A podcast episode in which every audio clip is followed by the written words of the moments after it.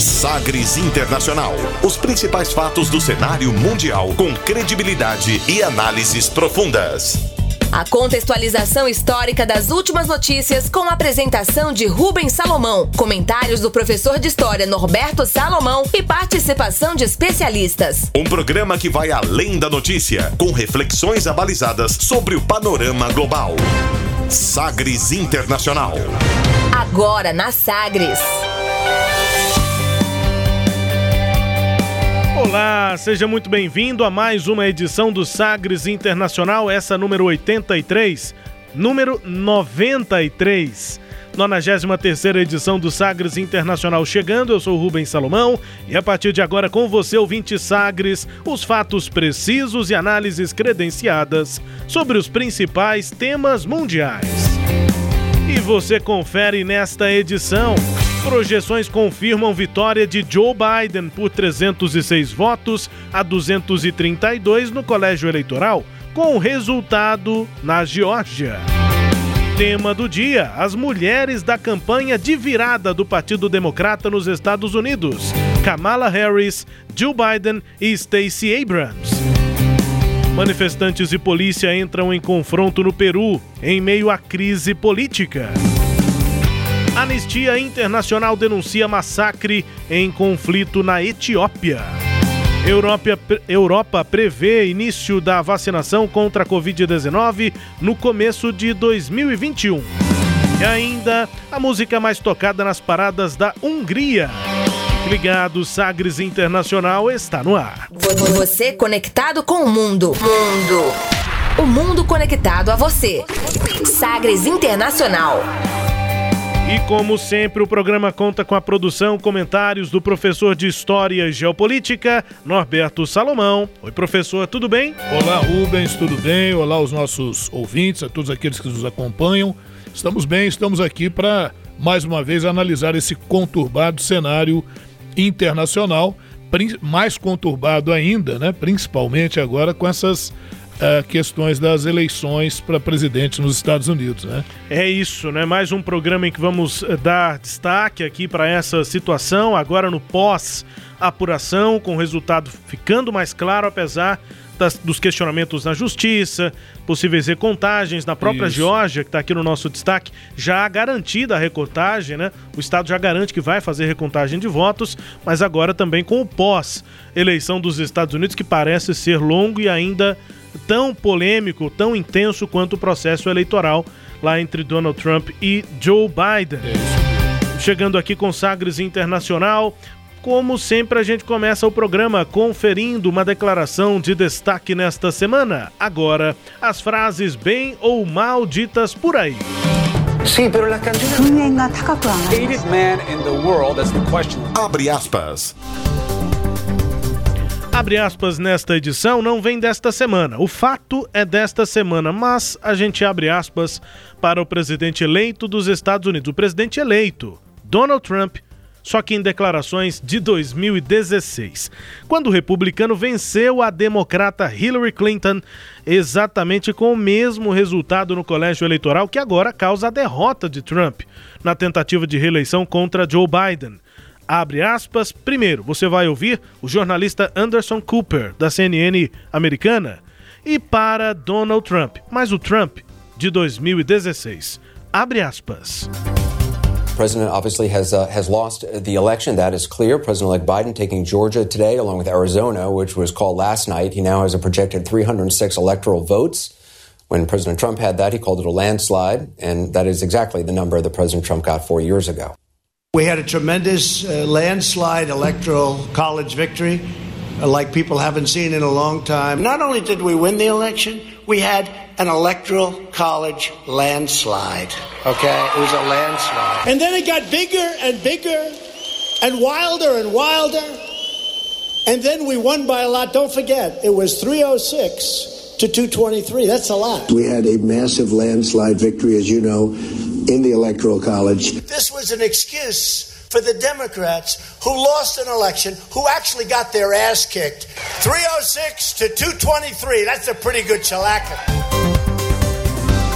É, abrimos aspas aqui, portanto, para o presidente eleito lá em 2016, como comemorava a vitória o presidente Donald Trump. A gente traduz o que disseram aí em inglês. Primeiro, o jornalista Anderson Cooper é o principal nome da CNN e, digamos que, do jornalismo mundial, né? Como a CNN é a principal rede jornalística do mundo, é, que está em todos os países, enfim, né? Com, a, com essa rede norte-americana, claro, tem também a CNN Brasil, mas a CNN americana, que, né, que retransmite a sua programação em inglês para o mundo inteiro. E o Anderson Cooper é um dos principais nomes, é uma figura, é um homem bem branco, com olhos bem azuis e o cabelo todo branco. E, e, bem bonitão, assim, mas sempre com uma seriedade. Inclusive nessas, nessas semanas aí últimas de campanha, depois de apuração, quando ele saiu um pouquinho daquela seriedade que ele costuma ter, uh, acabaram viralizando alguns vídeos Surpreendeu, dele. Né? Surpreendeu em alguns momentos quando ele se posicionava. Mas é um dos rostos mais conhecidos aí do mundo. Anderson Cooper dizia, abre aspas, o presidente obviamente perdeu a eleição. Isso é claro. O presidente eleito Joe Biden conseguiu a Geórgia e antes já tinha ganhado no Arizona e agora tem a projeção de 306 votos eleitorais. Quando o presidente Trump teve esse número, ele chamou de landslide, que é deslizamento de terra, e daqui a pouco eu explico melhor essa tradução. Mas ele chamou de landslide, deslizamento de terra. Pra gente aqui é como se fosse, no paralelo, uma lavada. É. é. esse é exatamente o número, dizia o Anderson Cooper, que o presidente Trump teve quatro anos atrás fecha aspas, para o jornalista, e depois vem essa memória do que dizia Trump naquele ano. A gente traduz, abre aspas. E no primeiro trecho a gente ouve ele dizendo: Nós tivemos uma vitória com um tremendo avalanche eleitoral, e aí você vê, eu passei a traduzir, portanto, esse landslide, deslizamento de terra na tradução literal para o português, para uma avalanche. Acho que tem mais a ver com o cenário político, isso, mas é. é tipo isso. Uma... Foi atropelado. Atropelado, uma lavada, um tremendo avalanche eleitoral, dizia o Trump em 2016, no colégio eleitoral. Como as pessoas não vêm há muito tempo, fecha aspas nesse trecho. Em um outro, ele disse: Nós não apenas vencemos a eleição, como tivemos uma avalanche no colégio eleitoral. Depois ele diz: e depois ficou maior e maior, cada vez maior, e ganhamos por muito. Não se esqueça, foi 306 a 232. Isso é muito, dizia o Trump. Depois ele em outro trecho afirma: "Tivemos uma grande vitória, como uma avalanche no colégio eleitoral". Ele voltava a repetir esse termo landslide. E em último trecho que ouvimos, ele dizia: "Essa era a desculpa dos democratas que perderam a eleição, que na verdade levaram um chute no traseiro, 306 a 232". Essa é uma vantagem muito boa dizia Donald Trump em 2016. O tempo passou e agora essa é a vantagem de Joe Biden, do democrata, contra o republicano Donald Trump, que insiste em falar em fraudes, em questionar o resultado das eleições, questionamentos que, em grande parte, são até é, legítimos, justos. A Sim. justiça está aí exatamente para isso mas uh, a comparação do Trump vitorioso de 2016 com o mesmo resultado que agora o coloca em derrota, chama a atenção no contexto político lá nos Estados Unidos. Só para concluir essa tradução, professor, a tradução literal é essa. Landslide é uma palavra só no inglês, juntando duas aí, né? Slide é uhum. é quando algo desliza, né? Uhum. E land é terra. Então, é o deslizamento de terra na tradução literal. Isso. Mas pra gente aqui, é, e o significado lá é o seguinte: muita gente se acostumou a ver, nós aqui, inclusive, inclusive utilizamos o mapa dos Estados Unidos, pintado ou de vermelho ou de azul, dependendo do resultado em cada estado.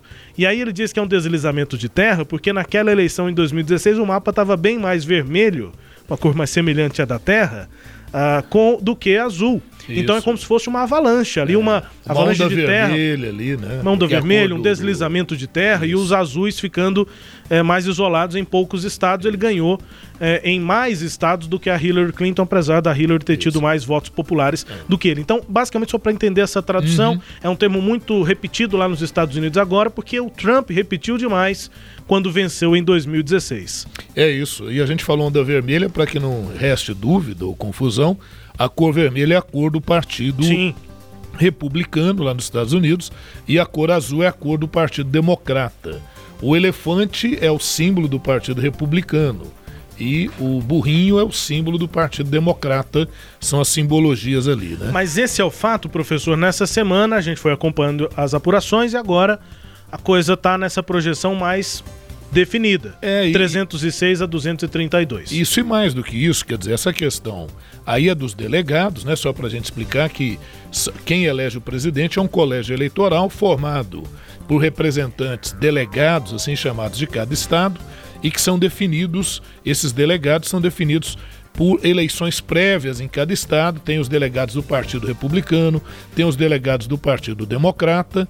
Quando, é feita as ele... Quando são feitas as eleições para presidente, em que o eleitor estadunidense vai lá e vota para presidente, naquele estado em que o presidente eleito é o presidente democrata, os delegados são os delegados democratas daquele Ganhador estado. leva todos os delegados. Que leva todos os delegados. Exceto em dois estados, que é no Maine e Nebraska, que usa o sistema distrital. Então aí já é um bem diferente, é uma uhum. particularidade lá. Né? É, é, e, e, então você falou 306 a 232. É, esses são os delegados. Né? Essa, essa é a projeção da composição do colégio eleitoral. Consequentemente, vitória do Biden, essa é a projeção. É, porém, são 5 milhões de votos a mais que o Biden teve. E por que, que é importante falar disso? É porque 5 milhões de votos a mais, não há recontagem possível ou fraude alegada, a não ser que ele esteja falando de todo o sistema dos estados fraudados, o que provavelmente não é o que aconteceu, até porque é. não, o, o, Donald Trump não apresentou até agora nenhuma prova. E, e você sobre disse... isso que o senhor está dizendo, ah. basicamente só para dar o exemplo mais claro, assim, aqui, por exemplo, na Geórgia são 16 delegados, Sim. número considerável. E lá a diferença é pequena, vai ter recontagem. Digamos então que o Partido Republicano ganhe na Geórgia, vão ser 16 delegados a mais para Donald Trump não vai fazer diferença no resultado final, porque Isso. a maioria é de 270. O Biden tem uma margem aí. Ah, se reconta também, tem tenta-se a recontagem no Wisconsin. Isso. Também não é um número é, necessário isso. de delegados para que o Trump vire a eleição. Isso. Então por isso acho que as projeções estão mais. São 10, se isso. não me engano, né? São 10. Então acho que é, é, mais por aí. A previsão é de que, mesmo com esses questionamentos, dificilmente o resultado vai ser diferente de uma vitória do Biden. Isso. E, e, e o histórico diz que a recontagem de votos é, não beneficia aquele que está pedindo a recontagem, ou o perdedor, né? Não é o histórico nesse sentido. E, e a eleição bem diferente do ano 2000, porque o pessoal está falando aí de entrada da Suprema Corte. Para chegar à Suprema Corte, tem que passar antes lá pela Justiça dos Estados. E tem que ser algo bem palpável. Em 2000 isso aconteceu porque a diferença lá na Flórida, né? Foi na Flórida, né? Foi, foi, foi, na Flórida. Na Flórida foi de 537 votos. Então, realmente, uma margem muito pequena e teve toda uma outra história. Bem diferente do que está acontecendo agora. Outra coisa, é todas as denúncias do Donald Trump marcadas profundamente por desinformação, né? A famosa fake news. Então vai cair no discreto. Agora, você disse logo no, no início, na abertura, que ele tem todo o direito de entrar com. Claro que tem. Inclusive a carreira empresarial e política do Donald Trump é marcada por isso, por ele saber é, é, é, utilizar e manobrar muito bem com os artifícios da justiça americana. Né? Inclusive, alguns falam, inclusive, com essa questão do juiz ser amaciado, comovido né? por argumentos extraordinários ao processo. Né? Então chega-se a falar de coisas assim. Só que agora a coisa é muito maior, né, Rubens? Porque, Rubens e ouvintes, né? Porque ele está mexendo com o próprio processo democrático dos Estados Unidos. A postura do presidente Donald Trump não tem sido bem vista pela opinião pública estadunidense. Então parece que ele vai trilhando um caminho meio tortuoso. Se de um lado a estratégia dele é, é a manutenção da, da do trumpismo, uma possibilidade dele voltar a se candidatar à presidência, porque ele não foi reeleito, e a Constituição norte-americana permite uma reeleição do presidente. Então, será que poderíamos ter Trump 2, a vingança, né, a volta? Enfim, talvez ele esteja apostando nisso. É, a verdade é que essa postura dele tem tumultuado muito o processo, tem gerado uma ameaça é, de confronto armado nas ruas entre população civil, e por isso que muitos têm chamado, inclusive, essa eleição e essa disputa de a nova guerra de secessão, né? porque lembrou ali aquele conflito entre Norte e Sul e agora entre trampistas e outros segmentos.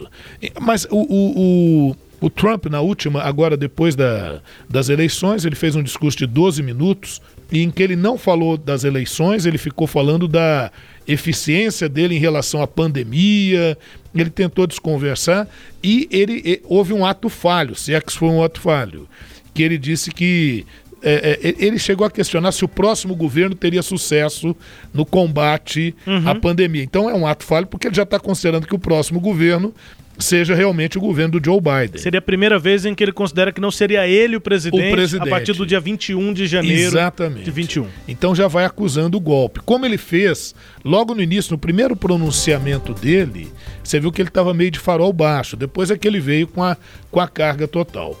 A, a questão é que esse posicionamento do, do Donald Trump, isso tem acirrado é, é, os ânimos, né? enquanto que o Biden vem falando de uma política de equilíbrio, de cura, né? chega a usar o termo cura, de unificação, enfim. Agora, nessas eleições, né, Rubens, sem dúvida, os estados da Pensilvânia, do Wisconsin, de Michigan, do Arizona, fizeram uma diferença considerável na vitória aí do Biden, né? O Joe Biden que teve um desempenho pior do que indicavam os institutos de pesquisa, esse, esse é outro aspecto, né? De se questionar até que ponto essas pesquisas têm validade, né? Parece que precisa dar uma reordenada aí nos referenciais para balizar os dados é, é uma questão a ser vista. Outra coisa, está havendo uma modificação interessante no aspecto demográfico nos Estados Unidos, de quem mora no subúrbio, das populações urbanas, de se considerar a questão do interior dos Estados Unidos, isso tem que ser levado, sim, muito em consideração.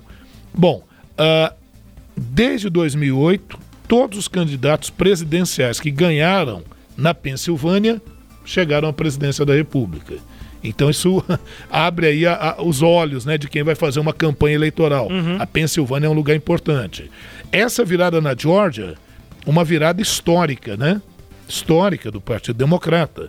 A Georgia é um estado convencionalmente republicano, né? Você vê no decorrer da corrida eleitoral, o Biden deixou claro que apostava muito na pandemia como um fator negativo contra o Trump, né? E muitos entendem que talvez ele tenha, é, nessa questão das pesquisas não terem sido tão adequadas, talvez o Partido Democrata e os próprios institutos de pesquisa tenham falhado aí, porque há um percentual grande da população, é, uns não estão nem aí para a pandemia.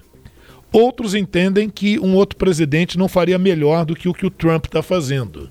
Em termos do aspecto prático. Será que um outro presidente, do ponto de vista prático, conseguiria, conseguiria reduzir os efeitos da pandemia? Então, esse é um ponto. Agora, tem um outro lado, não é? é, é sim, a pandemia fez, fez diferença para que o Biden se elegesse, porque muitos eleitores nos Estados Unidos, principalmente população idosa não está pensando só no aspecto prático de combate à pandemia, mas da maneira como isso é tratado. E a maneira como o Donald Trump tratou a questão da pandemia foi negacionista, e isso realmente repercutiu, pegou mal para a campanha dele. Né? Ah, o Biden perdeu em Ohio, onde ele fez uma campanha intensa, exaustiva ali, né? É, e ele pretendia ser mais competitivo lá. Mas lá o Biden, o, lá o, o Trump foi favorecido pelo seu discurso econômico, porque teve muita essa coisa. Discurso econômico que, aliás, ele repetiu nesse, nesse discurso agora de ontem, né, uhum. de, de sexta-feira, é, quando ele falou que a economia não poderia parar. Aquela, aquela velha questão, né? É, ah, vamos enfrentar de peito aberto essa pandemia, não somos maricas e tal. Um é, discurso que tem sido né, com... reproduzido é, aí, né? Pois é. é. Bom, tem algumas razões, né, Rubens, que explicam a vitória do, do, do Joe Biden, né? E a gente poderia falar assim, que a questão da Covid foi uma delas. É, é, os jornais, inclusive a BBC e outros meios, é, colocaram assim, Covid, Covid, Covid, três vezes, que foi a expressão que o Trump usou durante a campanha. Covid, Covid, tudo é Covid. Tem uhum. outros assuntos para se falar, né? Reproduzido recentemente aqui no Brasil pelo nosso querido presidente Jair Bolsonaro. Pandemia, pandemia, tudo é pandemia. Mas, cara, parece que são as mesmas palavras, né? Aquilo que eu já falei do ventriloquismo político que tem acontecido, né? É, é fato, né? É, é fato. Então, a maneira como o, o, o, Trump lidou com essa questão da pandemia, lógico que pesaram contra ele. A pesquisa realizada pelo Paul Research uh, sugeriu que uh, Biden tinha uma vantagem de 17 pontos percentuais sobre Trump, junto ao eleitorado, no que se refere à confiança sobre como lidar com a pandemia, a postura né, frente à pandemia. É, uma outra questão é que o Biden fez uma campanha discreta e uma campanha de centro, né? Ele, ele, ele não foi nem ao extremo dentro do próprio Partido Democrata. Ele buscou fazer essa, essa, essa política, essa prática dele como candidato. Ele perdeu muito no primeiro momento, né, Rubens? Quem acompanha as eleições dos Estados Unidos ou acompanha aqui o Sagres Internacional, viu que a gente falou que o, o Partido Democrata demorou, ele não estava conseguindo uma coalizão interna para lançar um candidato. E quando o, o, o Bernie Sanders é que tinha grande margem, porque o Partido Democrata, ala mais centro, centro-esquerda dentro do Partido Democrata, pensou no seguinte: vamos pro pau. Né? O Trump está indo muito bem, nós vamos colocar o oposto. Não adianta a gente querer colocar alguém que se aproxime do, do homem branco americano. Não, vamos, vamos, vamos realmente bater de frente. Porém, os resultados da pandemia foram demonstrando que era preciso alguém com, uma outro, com outro perfil, que o, que o Bernie Sanders talvez não fosse naquele momento a melhor opção. Nem ele, nem a, a, a esqueci agora o nome até da outra candidata, Elizabeth Warren, Warren que vinha ganhando também um certo espaço ali na bem mídia. mais esquerdista. Sim, bem mais esquerdista. Então, eles, a, a partir de um certo momento, quando a, os números da pandemia foram aumentando, a, a esquerda dentro do Partido Democrata foi perdendo terreno para o Joe Biden. Eles perceberam que seria de um, de um, de um, de um elemento um pouco mais conciliador. E aí o Biden ganha força novamente. E ganha maior força ainda quando ele escolhe para vice-presidente a Kamala Harris, porque ele tem uma mulher negra e mestiça, né? Quer dizer, já fruto da miscigenação e, e de imigrantes. Né? Então, isso também fez uma diferença considerável. O outro aspecto é que, à medida que a campanha eleitoral foi avançando, começou a vir aquela ideia de que a gente vota em qualquer um, menos no Trump. Uhum. Esse sentimento começou a tomar conta, né? E o slogan, a batalha pela alma da América, nesse contexto, foi ganhando o elemento. Quer dizer, eu acho que foi uma jogada muito, inteligente, uma sacada legal do Partido Democrata perceber que não dava para fazer a campanha em cima do nome do Biden, porque o Biden é uma série de contradições ao longo da carreira política dele, né? É, Aquela... Além de ser sem graça pra caramba, é, não tem carisma. Né? Isso, né? apesar de uma história muito interessante, mas veja que não se buscou explorar tanto essa uhum. história do Biden, mas muito mais o fato de, de é preciso alguém para conciliar e reunificar o país. Conceitos e menos a figura. Né? Exato. Né? Então eu acho que, é, inclusive esse slogan, Batalha pela Alma da América, que alma é essa da América, né? Uma história de uns esta do, dos Estados Unidos marcado por uma democracia sólida, é, é, por um país que leva avante um discurso da liberdade no mundo, e, o que é bem diferente daquilo que o Trump é, foi colocando ao longo do tempo. Né? Então, essa, essa perspectiva. E, finalmente, vamos falar daqui, como diz outro, aquilo que interessa, né? que é a questão da grana. O Partido Democrata é, conseguiu um, recursos é, no montante de 144 milhões de dólares além da campanha republicana. Então isso permitiu que na TV eles pudessem maciçamente colocar campanhas muito fortes contra a política e a prática do governo Trump. Eu acho que isso também pesou consideravelmente. É, eu, eu queria só fazer uma outra análise. Eu não sei se eu faço agora ou se a gente deixa para daqui a pouquinho. Não, o nosso tema vai ser mais baseado nas mulheres, né? Sim. Então eu... acho que é melhor fazer é... agora. Tá. É, é, porque é o seguinte, Rubens, aqui muito rapidinho. É porque é uma análise que eu não vi ser, ser feita ainda e eu queria só propor, só fazer, só dar uma, como dizer, só dar uma cutucada no processo, hum. que é, se a gente observar que uh, a população norte-americana, nós já citamos isso aqui, ela votou em outras propostas além de ter votado para senador, para governador, para representantes, né, que são os deputados lá no, no, na Câmara dos Representantes, eles votaram em outras questões, como a questão de drogas, a questão do aborto e tal. E, e, eu sei que não, nós não temos tempo, talvez a gente traga isso até em outro momento, mas se você observar como é que a população norte-americana votou, por exemplo, com relação às drogas, a tendência foi a de descriminalização das drogas nos Estados Unidos. Né? Quando você observa a questão do aborto, teve Estado que aprovou questões em relação ao aborto e teve Estados que é, é, endureceram ainda mais essa questão. Mas você vai notando que é, é, é importante observar esse perfil para ver como é que vai se conduzir a questão é, nos Estados Unidos, como é que esse governo deve se conduzir e como é que, devem ser, como é que deve ser, inclusive, a próxima campanha para presidente. Não sei se entenderam isso que eu estou colocando. Quer dizer, é, essas votações foram em nível local. Então, por exemplo, lá no Oregon, já descriminalizou a questão do, do consumo de cocaína e de heroína. Que coisa. Aí você fala, ah, então, ah, por exemplo, sei lá, quem está nos ouvindo tem cabeça de tudo quanto é jeito. Fala, que palhaçada aí. Então quer dizer que a droga agora pode. Não é isso, é a questão do usuário. É a questão de entender. Para os crimes de produção e tráfico, a lei continua dura. Mas a questão de entender que o usuário, ele é um doente. É, é, é um olhar humano acerca daquele que usa o tóxico. Mas é uma questão polêmica. É, é polêmica, mas veja que foi aprovado. Sim. Então, então o que, que significa?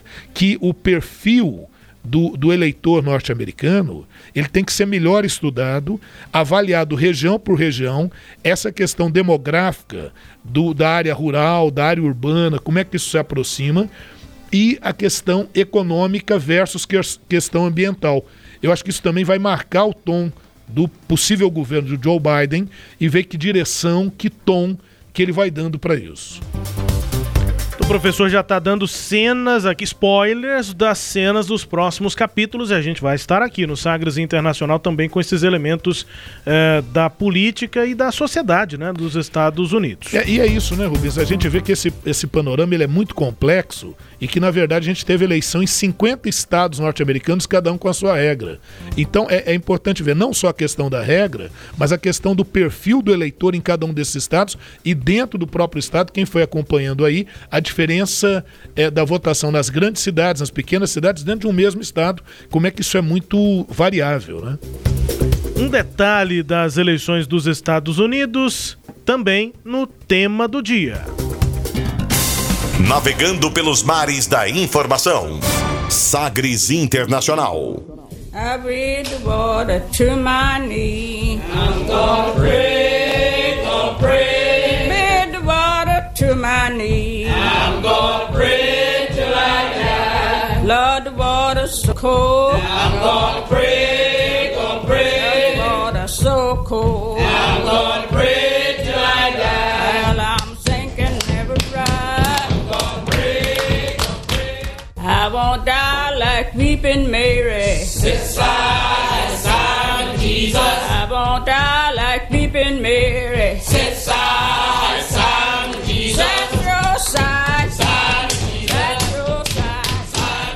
So I, I, worked on the 92 campaign as a college student, and at the time, every statewide office was held by a Democrat with the exception of one, and then we lost a Senate seat. But Democrats controlled the state of Georgia for 130 years.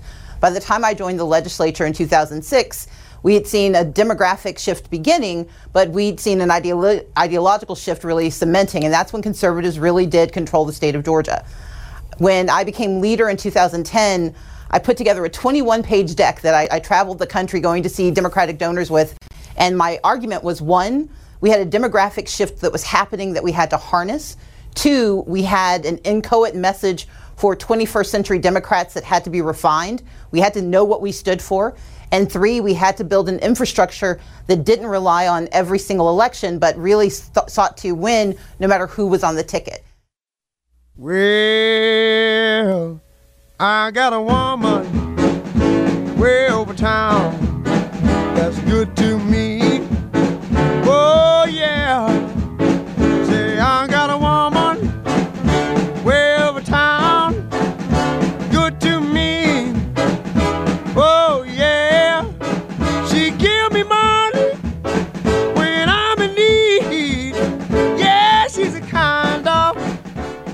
I've Got a Woman de Ray Charles. A gente vai ouvir neste tema músicas de artistas, de cantores e um grupo também da Geórgia. Estado decisivo nessa semana, aí, último estado a efetivamente confirmar essas projeções para a vitória de Joe Biden lá nos Estados Unidos. O tema do dia vai abordar aí três mulheres eh, que foram fundamentais para a campanha de virada do Partido Democrata nos Estados Unidos: Kamala Harris, a candidata a vice, Jill Biden e a essa que acabamos de ouvir, a Stacey Abrams.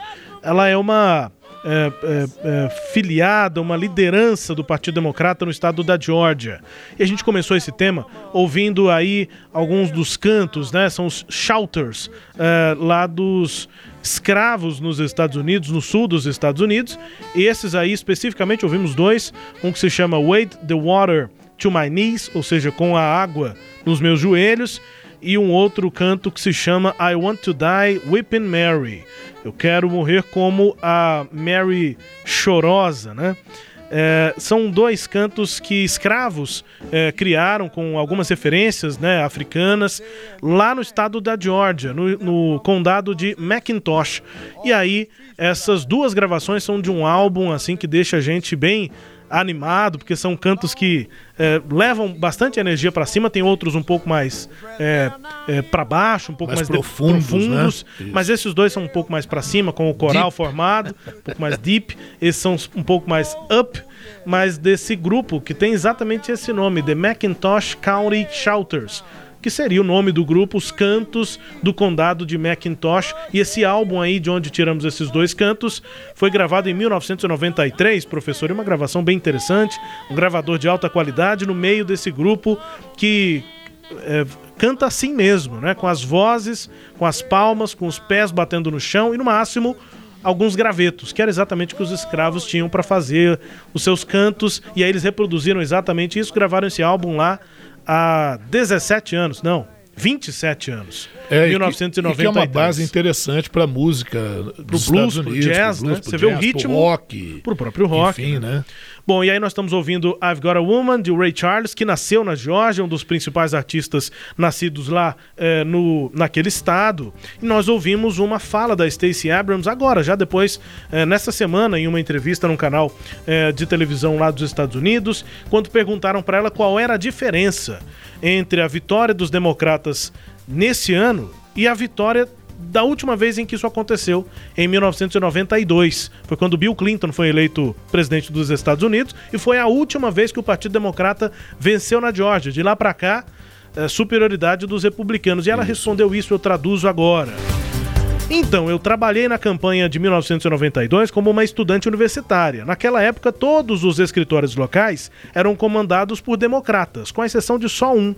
Os democratas controlavam o estado da Geórgia por 130 anos. Quando entrei no legislativo em 2006, nós começamos a observar uma mudança demográfica. O professor citou isso agora há pouco aqui no programa. Em 2006, portanto, começaram a notar uma mudança demográfica, mas principalmente uma mudança ideológica, de mentalidade, com a força do conservadorismo sendo cimentada. Quando me tornei líder em 2010, eu viajei pelo estado buscando os doadores democratas e meus argumentos eram.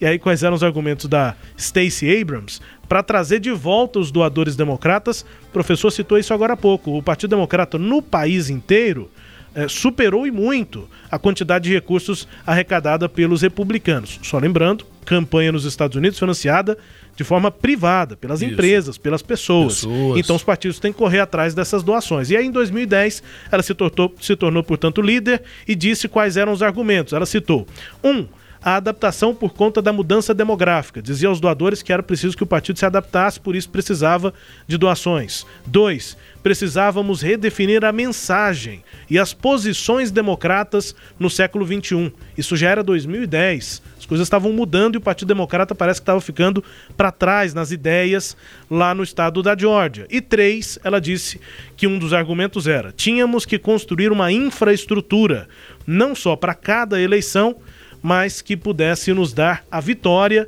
independente do nome do candidato na cédula, no ticket, que é como ela termina é, dizendo. Fecha aspas aí, portanto, para Stacey Adams, já contando nessa resposta o processo que foi importante, Isso. e ela, pessoalmente, importante para a vitória de Joe Biden na Geórgia, consequentemente no país. Exatamente. Olha, olha Rubens, a, a Stacey Abrams é uma ativista, né? E que se tornou também política, né? Advogada, negra, 46 anos, e ela tem se dedicado à mobilização de outro, juntamente com outros ativistas, para aumentar a participação de eleitores negros e de outros grupos minoritários nas urnas, porque é, é o voto nos Estados Unidos ele é, é, voluntário, né? Ele não é obrigatório e muitas vezes não chama atenção nem do jovem, nem do homem negro, muito menos da mulher negra. E essa é uma luta para convencer as pessoas a irem às urnas, a votarem e a se identificarem com essas causas, né? Daí essa luta dela, ela conta, daí essa luta dela, ela conta que desde 2010, principalmente, em 2006 ela virou deputada, como se fosse deputada, em 2010 passou a assumir um cargo de liderança no partido. E aí ela rodou o estado, enfim, tentando e conseguiu construir essa infraestrutura do partido para chegar nesse público. Ou seja, para que os eleitores negros, os jovens, as mulheres, mães solteiras, que muitas vezes têm 300 milhões de coisas para fazer, não pensam em fazer o registro eleitoral, Isso. então nem votam. Isso. E aí o Partido Democrata, pela liderança da Stacey, começou a criar uma estrutura para isso, ou seja, treinar, primeiro fazer ali uma busca de pessoas e depois treinar pessoas interessadas a participarem como voluntárias do partido, para que essas pessoas se tornassem é, é, outras lideranças, para é... chegar nas comunidades periféricas e convencer essas pessoas. Teve uma outra questão, né, professor? Agora, mais recentemente, governo republicano na Geórgia e começou a suspender o voto daqueles é, eleitores isso, que tinham uma diferença aqui. no nome, né? Isso aqui. É porque em, do, em 2018 a, a Stacey ela foi candidata pelo Partido Democrata ao governo do estado da Georgia. Mas ela perdeu por uma margem muito pequena de votos, né? E aí, é, não é choro de perdedor, mas ela acusou o Brian Kemp, né, que teria dificultado, porque o, o, o Brian Kemp, ele, ele, um ano antes, ele fazia parte de um, de um, de um conselho decisório que estabeleceu uma lei lá na Georgia, o chamado Exact Match Law, ou seja, exatamente como deve ser, né? A coisa exata. Então, a, a, determinava que os nomes dos eleitores nas listas de votação deveriam ser exatamente iguais àqueles contidos nos documentos de identificação estaduais. E se houvesse um hífen ou um acento diferente, assim, a mínima discrepância, uhum o cidadão seria impedido de votar até que fossem realizadas verificações adicionais. Aí já era, né? Aí muita gente pode pensar, mas tá certo, se tem uma diferença, por mínimo que seja, tem que ser assim. É, mas por que, que essa medida foi adotada na Geórgia, que é um estado com histórico racista? É porque é, é, dava para você verificar que é, do, 70% dos negros vão ter problemas com isso no, no, título, na forma de escrever. Foi coisa mínima, não é que mudou o nome, não, mas você vai ter uma peculiaridadezinha ali.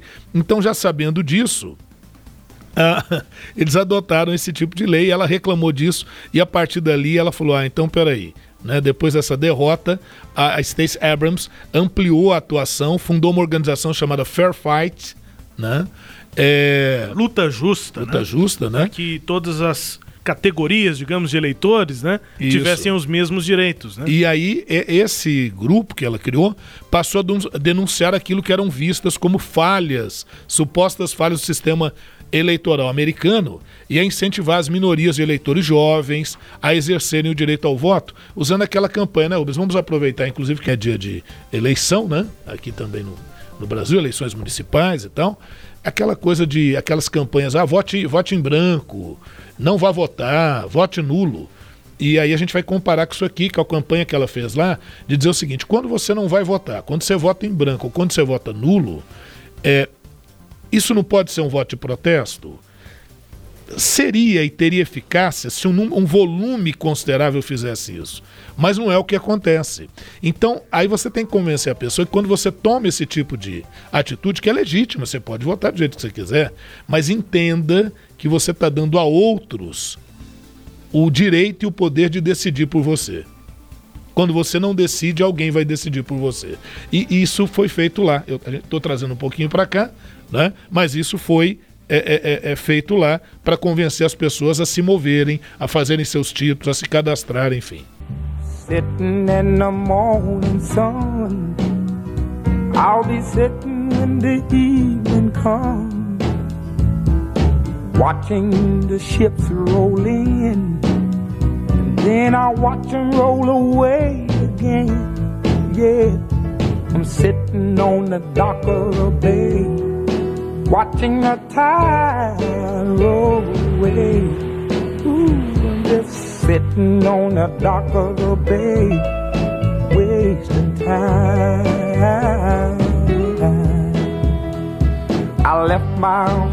Otis Redding com Sitting on the, Rock, the Dock of the Bay. Música linda, né? Que tem exatamente esse clima, né? O nome da música é Sentado na Doca da Bahia, né? Como se fosse ali sentado uh, na beira do mar, enfim, um clima bem tranquilo, uma vibe, né? Otis Redding também, um nome grandíssimo da música da Geórgia. A gente vai ouvir mais nomes ainda que tem referência na Geórgia, professor.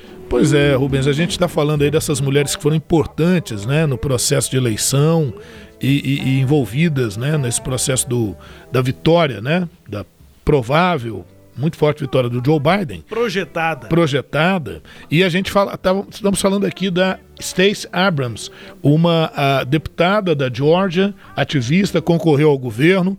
A gente falava agora há pouco da luta dela com o Fair Fight para denunciar falhas no sistema eleitoral, para incentivar o pessoal a votar, né? Falávamos aqui há pouco. E aí a pergunta é: e deu certo e funcionou?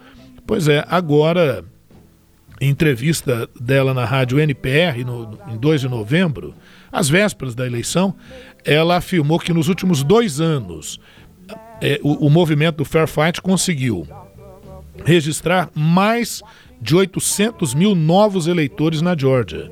Então isso faz uma diferença. São 800 mil votos, né?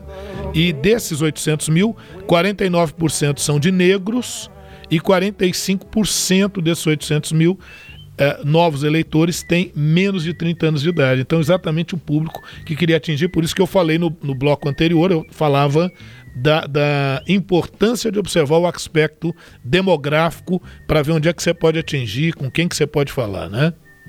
E o que, que se deve ser falado. Bom, outra mulher importante, sem dúvida, tomou as manchetes aí, é a figura de Jill Biden, a nova primeira-dama dos Estados Unidos, né? É, em agosto, quando Joe Biden foi oficialmente nomeado candidato, a Jill Biden ela fez um discurso na convenção do Partido Democrata. E de onde é que ela fez esse discurso? De uma sala de aula. Então ela é professora, mas é, é, é não é um é de, de, de estar professora, mas de ser professora efetivamente, uhum. não é? é? E ela própria disse isso, né?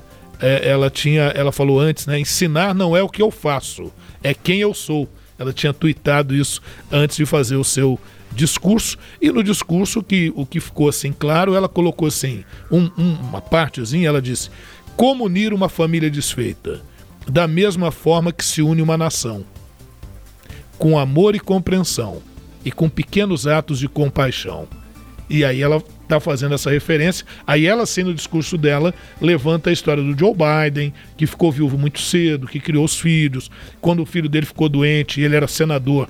Ele, ele afirmou, tem entrevista dele falando isso, em que ele diz: Olha, se eu tiver que optar entre cuidar do meu filho, ser pai ou ser senador, os Estados Unidos vai perder um senador. Né? Então isso ficou muito, muito forte na história deles, vão, re, vão trazer isso novamente naquela convenção, ela falava disso, né? Aí, ao final da fala, dessa, dessa fala dela na convenção em agosto, o Joe Biden se juntou a ela e afirmou o seguinte: para todos vocês em todo o país, basta pensar em seu educador favorito que lhes deu a confiança para acreditar em si mesmos. Esse é o tipo de primeira-dama que Joe Biden será.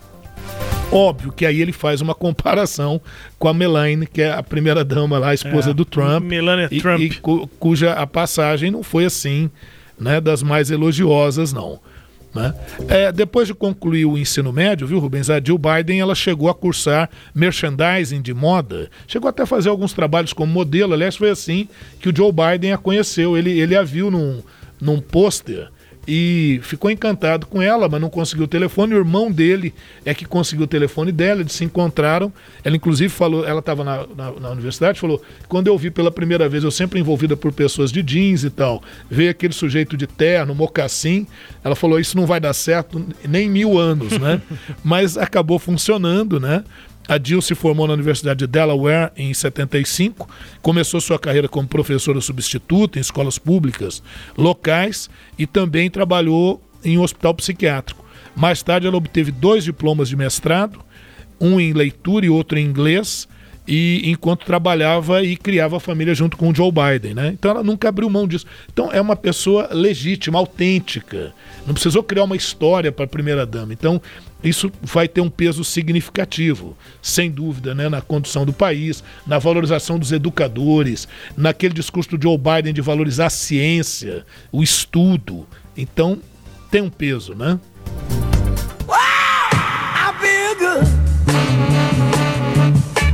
I feel good. I knew that I would I feel good. I knew that I would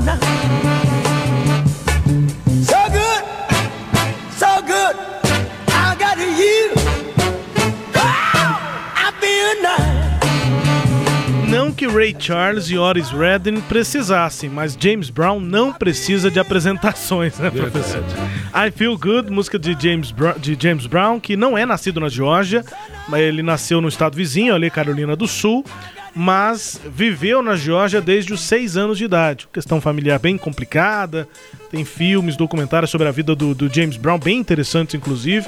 Esse é um, um dos exemplos né, de, de batalhadores, enfim, que se for para analisar circunstâncias adversas, James Brown seria um, um, um, exemplo disso. E venceu e como, né? Um dos maiores nomes da música mundial, da dança mundial, enfim, da cultura. James Brown com a música I Feel Good, nascido na Carolina do Sul, mas viveu na Geórgia desde os seis anos de idade e morreu na Geórgia, inclusive. Está é, enterrado oh, lá no solo da Geórgia. James Brown com I Feel Good para continuar falando das mulheres aí é, que foram decisivas nessa vitória projetada do Partido Democrata lá nos Estados Unidos. E a gente está ouvindo músicas com referência na Geórgia porque a Geórgia está, digamos que, cravando aí essa projeção de vitória de Joe Biden. É, é isso aí, Rubens. E a gente deixou aqui para o final, né? A Kamala Harris, uma figura bonita, né? Assim, demonstra o poder feminino. É, no discurso dela logo que já se apresentava a vitória do Biden, né? Aquele discurso que ele fez depois que se revelou que ele teria a maioria mesmo, ela foi assim, um, foi muito impactante a presença dela, né? E é, é fantástico, né? A primeira mulher a ser vice, mulher negra e mulher, né? A ser vice-presidente, ela chegou a falar no discurso. É sua primeira, mas não seria a última. É a primeira pessoa negra a ser vice a e ser a primeira vice, mulher. E a primeira mulher e, e, e, fantástico, né? A gente fica assim até. Eu fico aqui refletindo à medida que vou falando. Cara, que momento interessante da história do mundo é, e da história dos Estados Unidos, porque isso, isso se reflete. Quem sabe isso não chega aqui ao Brasil também, né? Da gente ter mais pessoas afrodescendentes participando efetivamente do poder, né? As mulheres. É, né? porque precisa dessa representatividade. Isso, isso demonstra que a sociedade sofre mudanças e pode ter é, é, é, representação, né? A, sena, a Kamala Harris é senadora, né? Ela tem 55 anos, senadora pelo estado da Califórnia. Ela que foi promotora, procuradora, dura, né? Um caráter assim mais duro. Ela chegou a se apresentar como pré-candidata agora, né? Mas não conseguiu. Logo a, a pré-candidatura dela foi perdendo fôlego, né? Nessa corrida presidencial. E uh, uh, a escolha foi muito feliz. Né? A escolha da Kamala Harris para integrar a chapa democrata foi vista como um aceno do partido às minorias, sendo ela mulher, negra e filha de imigrantes. A mãe dela é, da, é indiana, é da Índia, e o pai jamaicano, né? Os pais se separaram depois, quando ela tinha sete anos, a influência maior da mãe, né? E lá no povoado indiano de Tulazendrapuram, hum. na Índia, Sim, terra lá do avô materno dela, fogos de artifício, o pessoal lá vibrou, né? É, um levantamento feito pelo Instituto de Pesquisa Paul Research Center é, estima que cerca de 30 milhões de afro-americanos estavam aptos a votar nas eleições de 2020. O número é um recorde no país onde o voto não é obrigatório e esse número representa 12,5% de todo o eleitorado. Então, um eleitorado também considerável. Tradicionalmente, viu, bem, os negros americanos votam em candidatos democratas, da importância de conseguir esse voto, né? Eles foram votos-chave, por exemplo, na eleição do Barack Obama em 2012, quando bateram recorde de comparecimento. Já na eleição de 2016, a chapa democrata não tinha nenhum negro. Então talvez já seja um, uma dica aí, né? É, a Hillary Clinton perdeu para o republicano Donald Trump. Você vai dizer, bom, mas o Donald Trump também na chapa dele não tinha nenhum negro, e aí? É que talvez a composição da chapa da Hillary não tenha atraído o eleitorado negro a ir às urnas ou a se cadastrar, entendeu? Essa essa análise a ser feita, né? E que tem que ser considerada para os próximos anos. A verdade, então, é que nós citamos três mulheres muito importantes. Isso eu, é, é, certamente vai ditar o tom uh, um dos elementos que vai ditar o tom do governo do, do Joe Biden. Daqui a pouco, aqui no Sagres Internacional, você vai conferir: manifestantes e polícia entram em confronto no Peru em meio à crise política. Anistia Internacional denuncia massacre em conflito na Etiópia. E a Europa prevê início da vacinação contra a Covid-19 no começo do ano que vem. A gente termina este bloco e este tema com mais uma música da Geórgia, de um grupo extremamente conhecido que canta a Geórgia, que fala do, do estado em várias de suas músicas, The Allman Brothers Band, com a música uh, Rambling Man. É uma música interessante, daquelas que contam uma historinha, e nessa história, quem o autor da música ali, quem canta a música, diz que o pai era um é, apostador na Geórgia. E aí dali em diante vai seguindo uma, uma historinha. Com The Allman Brothers Band, a gente vai para o intervalo e daqui a pouco voltamos com outras informações no Sagres Internacional.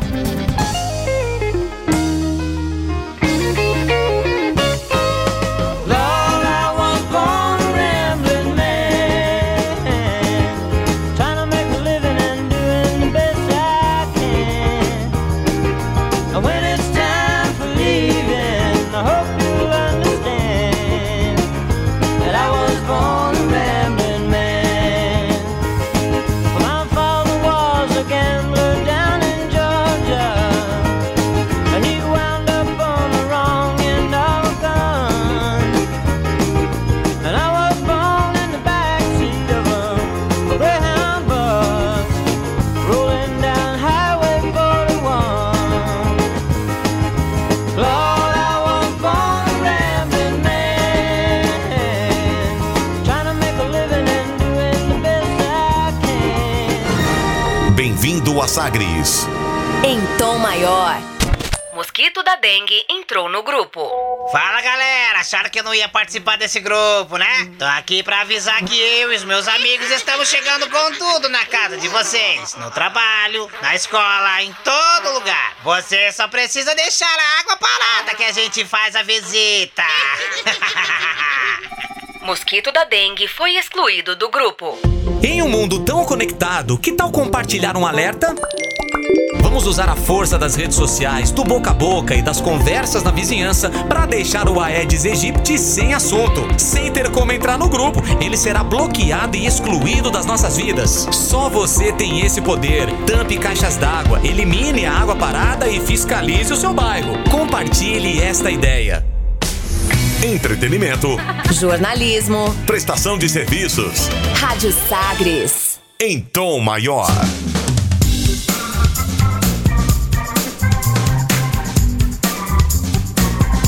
Estamos de volta com Sagres Internacional número 93, comigo Rubens Salomão e com, com os comentários e a produção do professor Norberto Salomão. De volta para girar as informações pelo mundo. Velas ao mar.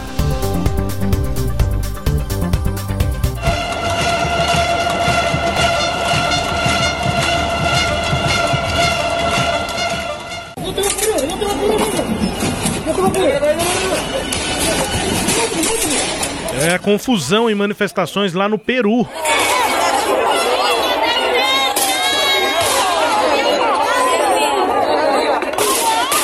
Peruanos que protestavam contra a destituição do ex-presidente Martim Biscarra entraram em conflito com tropas de choque nas ruas de Lima desde a noite de quinta-feira. Organizações de direitos humanos expressaram preocupação com o uso da força excessiva da polícia contra os manifestantes. Confrontos entre policiais e as pessoas nas ruas, né, em outros protestos mais pacíficos na capital e também em outras cidades, estão aumentando a pressão sobre o Congresso e também sobre o novo governo, professor de Manuel Merino. O Biscarra presidente destituído, é um político de centro sem partido, que é popular entre os eleitores. Ele foi removido do cargo no início da semana, na segunda-feira, depois do julgamento de impeachment resultante de alegações de que ele teria recebido propinas, o que ele nega. Professor. É, já é a segunda acusação que ele sofre, né? E Dessa vez ele não conseguiu resistir. O assunto é um pouco longo, nós não temos o tempo neste programa, mas prometemos que no próximo a gente faz de forma mais detalhada. Mas você já disse aí, presidente sem partido, isso é meio complicado, porque você perde base de apoio. Agora, nós não podemos esquecer que ele conseguiu, por meio de plebiscito, e pressionou o Congresso, aprovar uma lei que acabava com a imunidade parlamentar, quer dizer, o sujeito pode responder a processo durante o próprio mandato. Isso desagradou profundamente o Congresso, a partir dali ele já não conseguiu conviver muito bem com o Congresso, juntou ainda a oposição é, com a Keiko Fujimori, que tem grande força também dentro do parlamento, é, mas repito, são temas que a gente precisa abordar com maiores detalhes. A verdade é que parece que ele não volta mesmo, ele já reconheceu que o melhor é se retirar. Nesse momento até pensou em entrar com alguma ação judicial, mas afirmou agora recentemente que não vai propor nenhuma ação, que o melhor para o Peru é isso. Faltam seis meses para as próximas eleições, seria criar um tumulto desnecessário, né? A Organização das Nações Unidas, a ONU, alertou na sexta-feira para possíveis crimes devido aos muitos civis que morreram na região de Tigré, na Etiópia, onde o governo do país faz uma operação militar há 10 dias. Um massacre de civis com uso de facas e facões foi denunciado pela organização Anistia Internacional. O primeiro-ministro Abiy Ahmed, ganhador do Prêmio Nobel da Paz no ano passado, ordenou uma operação na região dissidente, causando preocupação da comunidade internacional, que teme o início de uma longa e sangrenta guerra civil. Centenas de pessoas foram mortas e milhares fugiram dos combates e ataques aéreos em Tigré, nessa região, cujos líderes uh, acusam a, a BI de tentar desestabilizar o país. Uh, a alta comissária das Nações Unidas para Direitos Humanos, Michelle Bachelet, pediu uma investigação abrangente sobre os relatos de um massacre na cidade de Maikadra, denunciados pela Anistia Internacional. Pois é, e é, a, acho que a palavra é essa mesmo, é investigar o que está acontecendo por lá, uma investigação isenta Inclusive o Abe, quando foi é, é, é, indicado para o Prêmio Nobel da Paz, houve muito questionamento uhum. a respeito disso. Então quer dizer que a situação lá não está nada estabilizada. É uma região muito pobre, a região que está ali no chifre da África e, e, e onde a violência é muito grande. Na Europa, a União Europeia vai começar a fornecer as primeiras doses da vacina contra a Covid-19 no primeiro trimestre de 2021. Isso pelo menos segundo as previsões mais otimistas, traçando um horizonte de esperança depois que a pandemia voltou a bater recordes na região. A situação da Europa é muito preocupante e todos os indicadores seguem uma direção ruim. Foi o que advertiu a diretora do Centro Europeu de Controle de Doenças, Andrea Amon, em entrevista à Associated Press ah, nesta quarta-feira, nesta semana. Questionada sobre a data de início da vacinação no continente, ela disse que, sendo otimista, no primeiro trimestre de 2021. E aí há essas perspectivas, né, professor? O mundo se agarra aí a essa ideia da chegada a médio prazo da vacina mais eficaz, depois do anúncio feito pelos laboratórios Pfizer e BioNTech de que a, a futura vacina já apresenta 90% de eficácia, mas ainda está em fase de testes. Por enquanto temos previsões, algumas mais otimistas, outras mais realistas. É, demora um tempo, né? Não, não é fácil isso. Agora, com relação à vacina, de uma forma geral, você vê muita gente, muita fake news colocando assim: prazo para uma vacina ser desenvolvida. Aí foi colocando vacina X, não sei quantos anos, vacina tal. É, agora, não sei se as pessoas perceberam que à medida que o tempo e a tecnologia foram avançando, o tempo para desenvolver uma vacina vai sendo cada vez menor. E nesse caso, nunca nunca houve na história a, o esforço para produzir uma vacina, um esforço em trabalho, em recursos, como contra a Covid. Então é preciso levar isso também em consideração. Tá? Vamos às notícias do Brasil. O Ernesto nos convidou. Brasil Internacional. Para encerrar aqui o Sagres Internacional, professor, nós acompanhamos nessa semana né, o fato de o presidente, o vice-presidente Hamilton Mourão ter sobrevoado regiões da Amazônia eh, com autoridades aí internacionais, mas a reação não foi tão positiva quanto o governo brasileiro esperava. Né? As autoridades internacionais entendem que o sobrevoo não mudou em nada a avaliação que já se tinha sobre o desmatamento, sobre a degradação do meio ambiente naquela região no Brasil.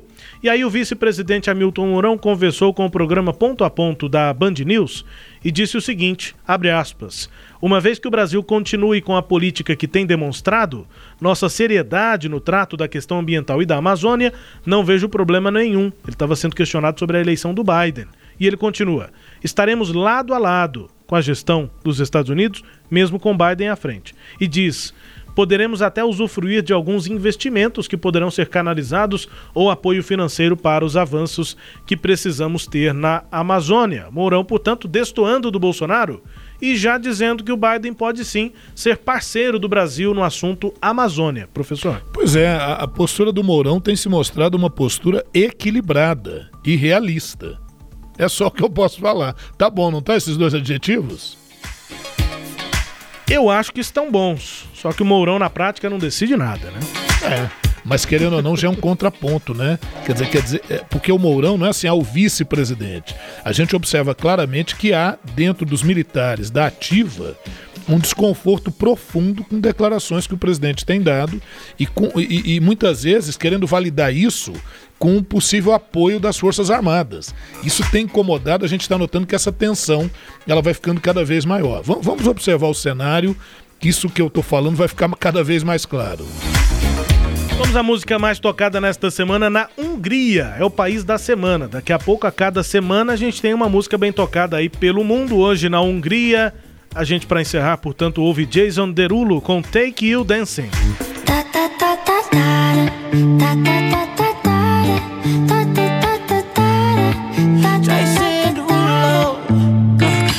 Skirt, skirt on your body. Performing just like my Rari.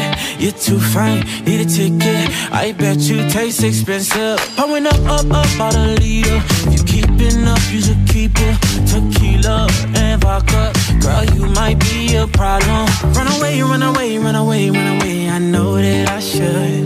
But my heart wanna stay, wanna stay, wanna stay, wanna stay now. You can see it in my eyes that I wanna take it down right now if I could. So I hope you know what I mean when I say, Let me take you dancing. Two step to the bedroom. We don't need no dance floor. Let me see your best move. Anything could happen. Ever since I met you, no need to imagine. Baby, all I'm asking is let me take you dancing. Like that, that, that, that, Dancing, música de Jason Derulo, que é um artista norte-americano bem conhecido aí pelo mundo. Está sendo bem tocado na Europa, especificamente nesta semana pegamos aqui a Hungria, professor. Balanço gostoso, né? Pra gente Eu gostei. aí a semana, muito bom. Já vamos embora, Rubens? Tchau. Então, então, olha, um abraço a todos, muito obrigado sempre pela audiência. Nos acompanhe também na, nas plataformas aí, nos tocadores, para ouvir o nosso podcast.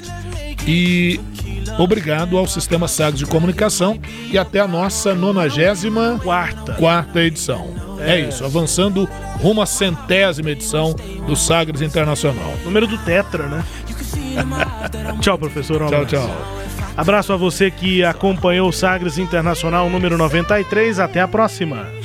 Let me take you dancing. Two step to the bedroom. We don't need no dance floor.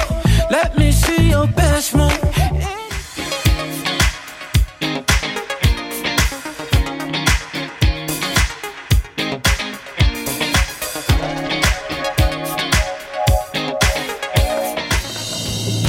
Você ouviu Sagres Internacional. Os principais fatos do cenário mundial com credibilidade e análises profundas.